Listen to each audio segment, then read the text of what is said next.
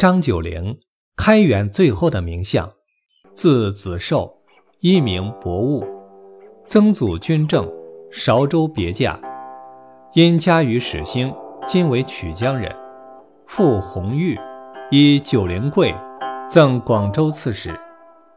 九龄又聪明，善主文，年十三，以书干广州刺史王方庆，大皆赏之，曰。此子必能致远。登进士第，应举登乙第，拜校书郎。玄宗在东宫举天下文藻之事，亲加策问。九龄对策高第，迁右拾遗。一，张九龄上职，洞察安禄山。《资治通鉴》卷二百一十四。上即位以来，所用之相：姚崇上通，宋璟上法，张九龄上直，各其所长也。张九龄是唐开元盛世的名相三杰之一。唐玄宗开元二十一年，张九龄的恩师尚书左丞相张悦病逝后不久，由于其生前多次向唐玄宗推荐张九龄，十二月，授中书侍郎。同中书门下平章事，兼修国史，主理朝政。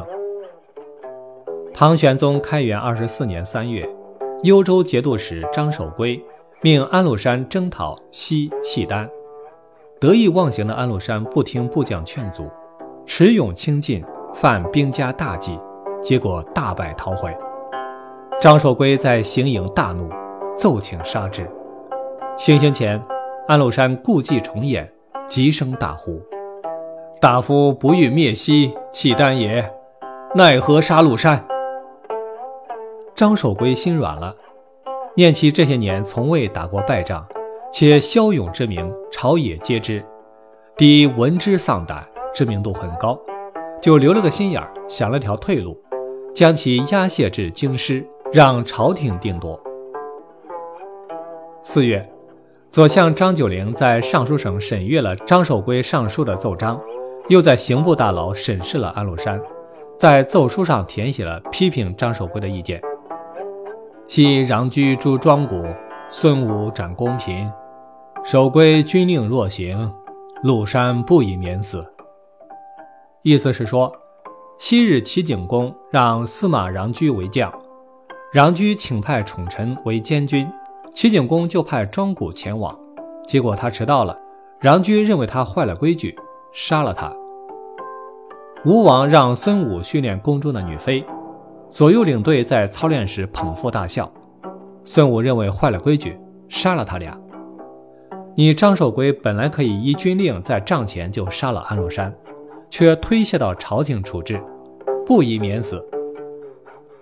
而玄宗皇上却因怜惜安禄山昔日之功劳，是个难得的戍边将才，加之右相李林甫边将用胡人御胡人的提议，就下旨赦免安禄山的死罪，让他以白衣将领之身戴罪立功。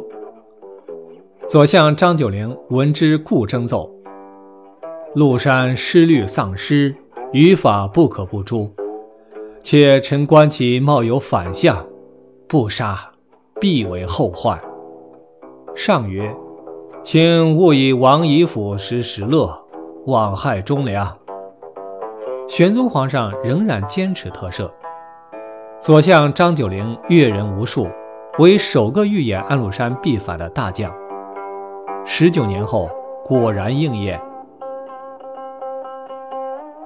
望月怀远，唐·张九龄。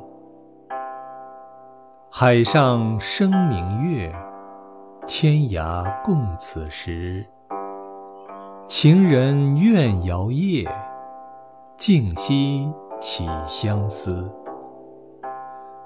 灭烛怜光满，披衣觉露滋。